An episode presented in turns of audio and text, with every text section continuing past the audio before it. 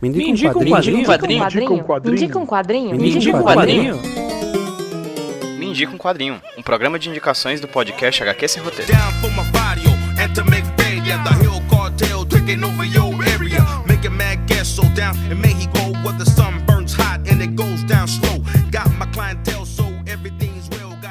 E aí galerinha, beleza? Como estamos? Aqui quem tá falando com vocês é o Pedro, trazendo pra vocês mais um Me Indica um Quadrinho, um podcast de indicações aqui do HQ Esse Roteiro Podcast. E hoje eu vou trazer a indicação de um amigo que a Podosfera trouxe pra minha vida. Na verdade, gente, vocês sabem que o HQ Esse Roteiro faz parte da rede Iradex Produções Associadas. E o Iradex foi o podcast que me iniciou nesse mundo dos podcasts por meio de convites que eles fizeram pra mim, eu comecei a gravar. Enfim, gostei da coisa, gostei desse negócio de gravar podcast e decidi criar o HQ Esse Roteiro a partir disso, dessa vontade de produzir essa mídia que eu tanto curto hoje em dia. E o Iradex tem essa coisa maravilhosa de unir pessoas incríveis em torno do slogan dele próprio, né? Que é um lugar de coisas boas. No Iradex a gente só fala sobre coisas boas e ocasionalmente pessoas boas acabam aparecendo na nossa vida. E uma dessas pessoas boas que o lugar de coisas boas trouxe pra minha vida foi o Marcelo Cabral, diretamente lá dos Estados Unidos, que vem falar pra gente sobre um quadrinho que ele leu recentemente, que foi uma das melhores coisas que ele leu nos últimos tempos, que já adianta, assim, é de um dos, dos meus roteiristas favoritos e que eu não conhecia. Ele vem falar sobre uma HQ que foi lançado nos Estados Unidos e em alguns outros lugares do mundo, mas não foi lançado no Brasil. Mas não quer dizer que você não possa ler daqui do Brasil.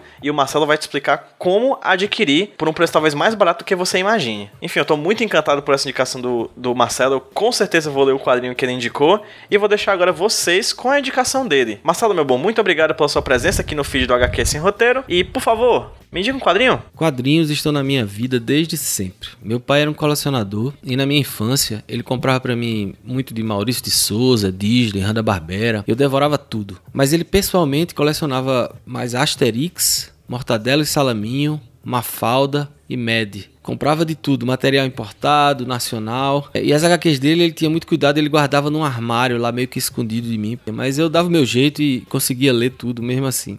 Na adolescência, eu passei a ler muito Fantasma. E Marvel e DC eu lia, mas meio que esporadicamente. Mas aí eu comprei Heróis da TV número 73 com a estreia de Os Micronautas. E aquilo ali me fez querer colecionar Heróis da TV e daí toda uma coleção se vê. Então, 25 anos depois, eu já com uma coleção enorme, fui transferido para trabalhar aqui nos Estados Unidos e tive que tomar uma das decisões mais difíceis da minha vida, me desfazer dessa minha coleção. Que eu já não lia tanto, né? Tava meio afastado do- dos quadrinhos e, e acabei tendo que doar praticamente toda a minha coleção. Trouxe para cá só algumas coisas mais valiosas, o que eu gostava mais. E nesses últimos 10 anos que eu moro aqui, talvez pelo trauma de ter me desfeito da minha coleção, eu, eu passei a, a- a ler muito pouco quadrinho. Mas dentre as coisas que eu li, né, estão duas séries que eu achei geniais, né? Uma é Y, O Último Homem, e a outra é Saga, que tá no meio, pelo que a gente soube aí, vai voltar agora esse ano. Mas todas duas são do, do Brian K. Vaughan. No caso de Y,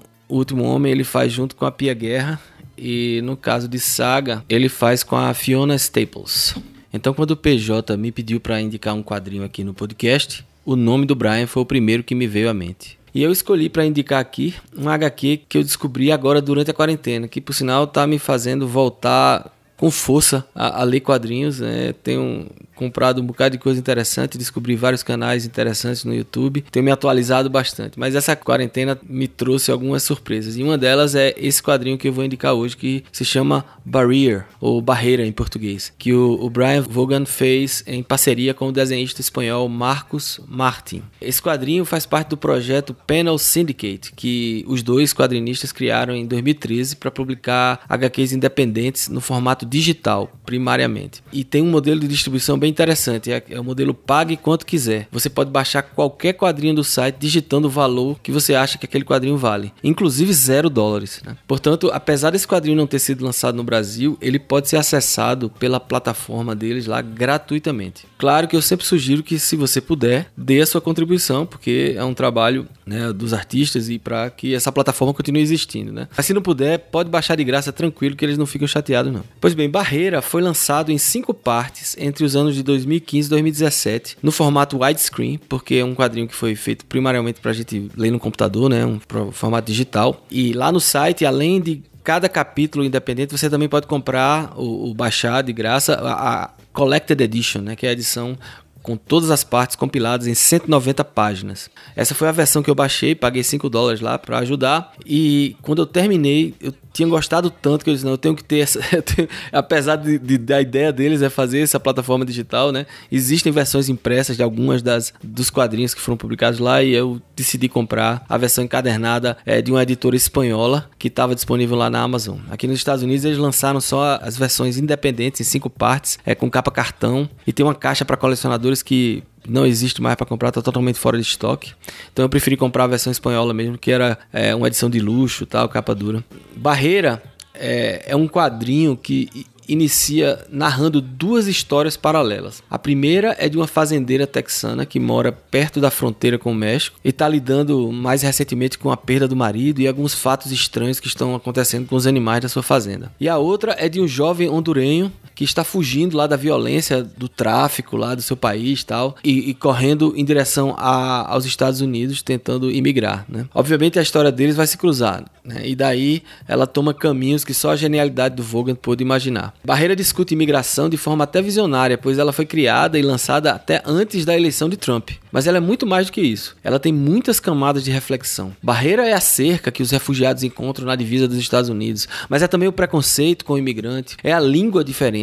E nesse caso do idioma, o quadrinho é inovador. Não existe tradução nesse quadrinho. Nele, Cada personagem fala sua língua e muitos não se entendem. Isso é normal, faz parte da narrativa. É uma barreira, inclusive para o leitor. E isso funciona muito bem. Acho difícil até ser lançado no Brasil, pois não faria sentido traduzir nada para o português. Por isso eu comprei a versão espanhola. Não faz diferença, pois apenas o título foi traduzido. O texto da HQ é o mesmo do original. Dá vontade até de falar do plot twist que acontece no final da primeira parte, que leva a trama para uma situação completamente inesperada, mas eu prefiro que você se surpreenda. Inclusive, não leia críticas do quadrinho, muitas delas que estão na internet entregam muito da história ou desses plot twists que acontecem. Então, é, leia como eu, sem saber de nada, que a experiência vai ser muito, muito melhor. Em resumo, Barreira é uma história principalmente sobre empatia. Você vai adorar, eu tenho certeza. E tem um final surpreendente e muito legal. Foi uma das coisas mais legais que eu li em muito tempo.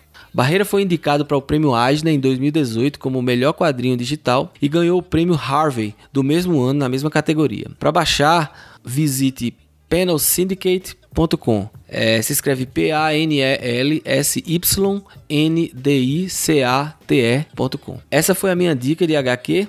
Eu sou Marcelo LV Cabral e para conhecer meus projetos pessoais, visite lvcabral.com ou nas minhas redes sociais, Twitter, Instagram, também são LV Cabral. É, se você gosta de tecnologia, desenvolvimento de software, pode também assinar o meu podcast, podebug.com. Grande abraço.